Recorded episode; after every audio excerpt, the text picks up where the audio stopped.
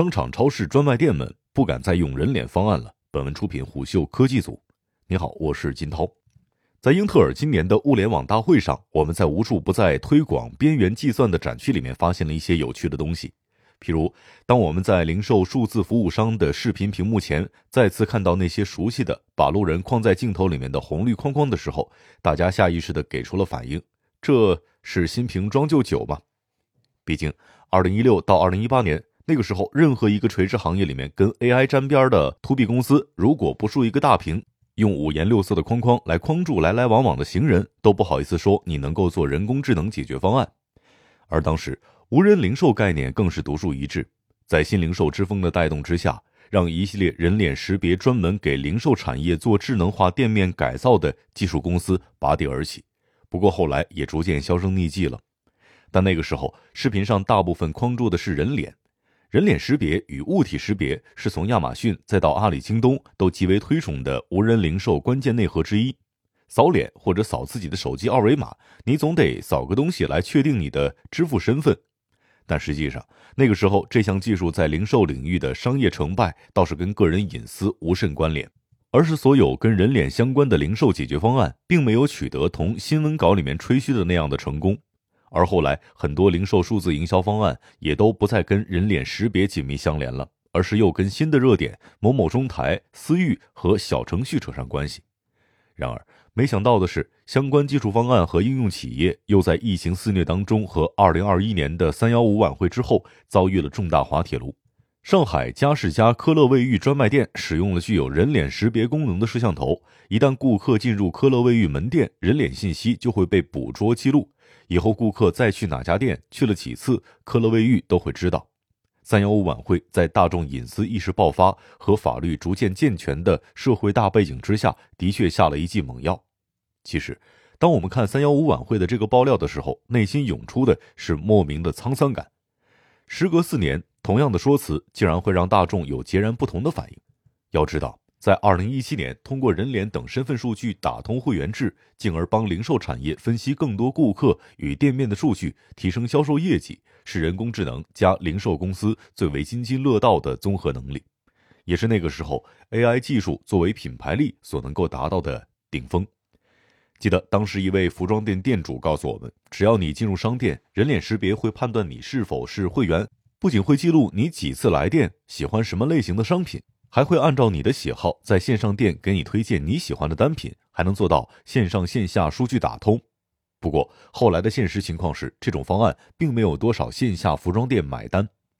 一位零售技术服务商透露，由于负面舆论越来越强烈，很多的大型商业集团也都不太敢用人脸相关的方案了。一开始做人脸零售方案的，其实打着人脸的噱头，但受到了行业的理解力、软硬件成本、网络环境的限制，真实效果不太好。之前就倒了一批，或者是转了方向。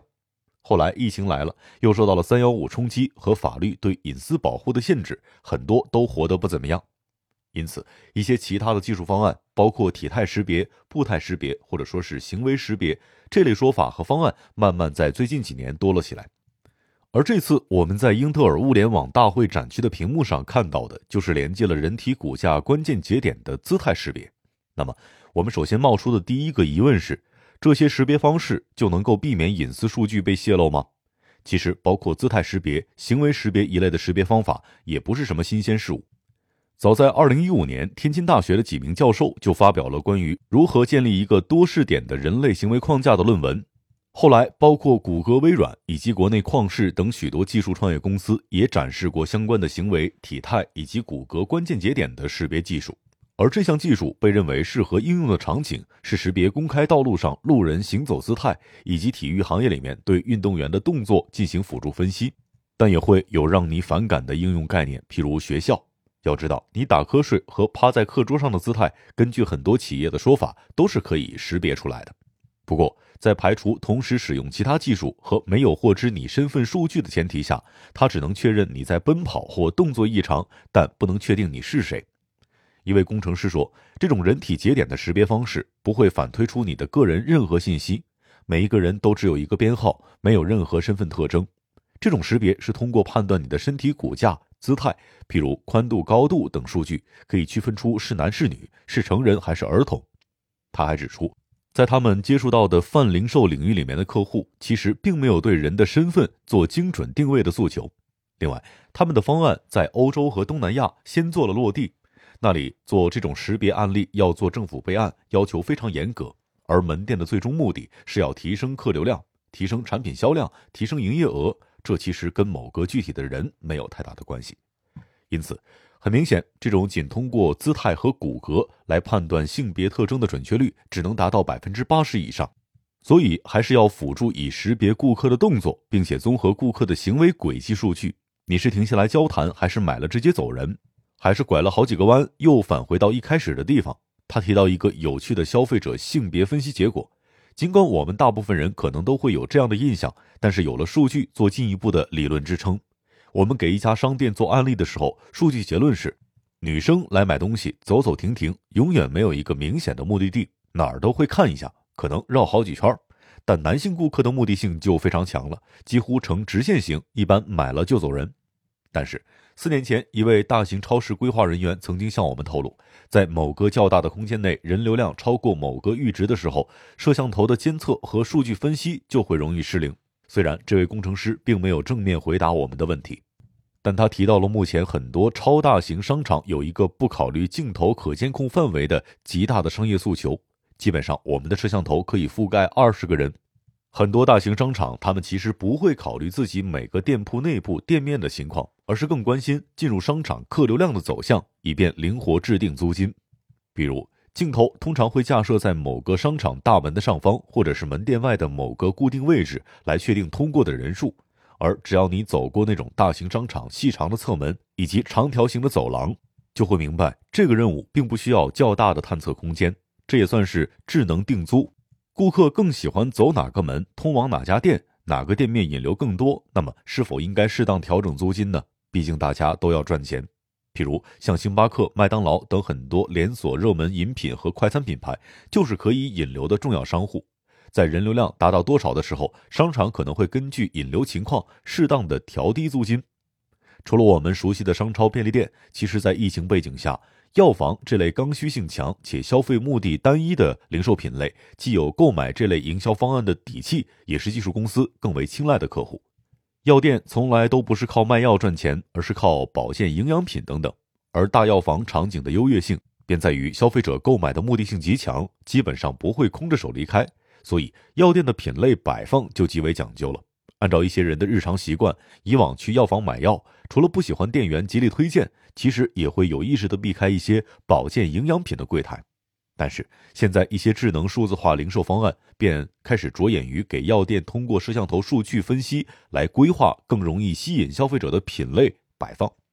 他举了一个例子，通过摄像头收集用户到店的轨迹和行为数据，判断出跌打损伤药应该放在某个相对显眼的位置，这旁边搭配提升免疫力和骨骼健壮的营养品，提高顺便烧一瓶的概率。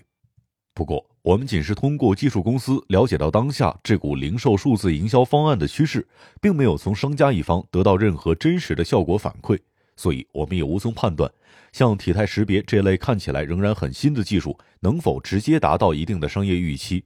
但是从技术角度考虑，英特尔的张宇博士分享的一个不再从人身上下手的产业趋势，值得我们思考。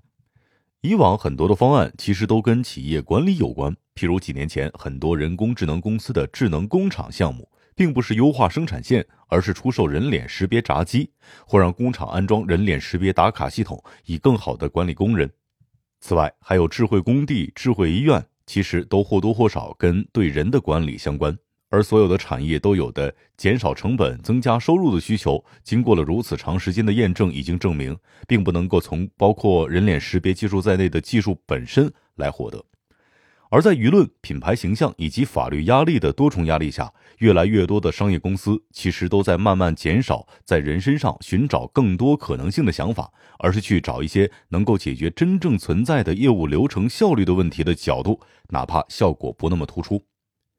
海底捞里面每桌大锅锅底的耗电量和大功耗，是不是可以进行更为智能的调控呢？还有厨房里的餐饮卫生问题，对于老鼠这种生物，是不是可以通过摄像头来解决呢？张宇博士提到的跟海底捞的合作，看起来终于不仅仅是在店里放一个移动机器人这样来提升科技感的事儿了。最后想说，还是别小看摄像头抓老鼠，毕竟猪脸识别都失败了，而老鼠跑得比人可快多了。商业洞听是虎嗅推出的一档音频节目，精选虎嗅耐听的文章，分享有洞见的商业故事。我是金涛，下期见。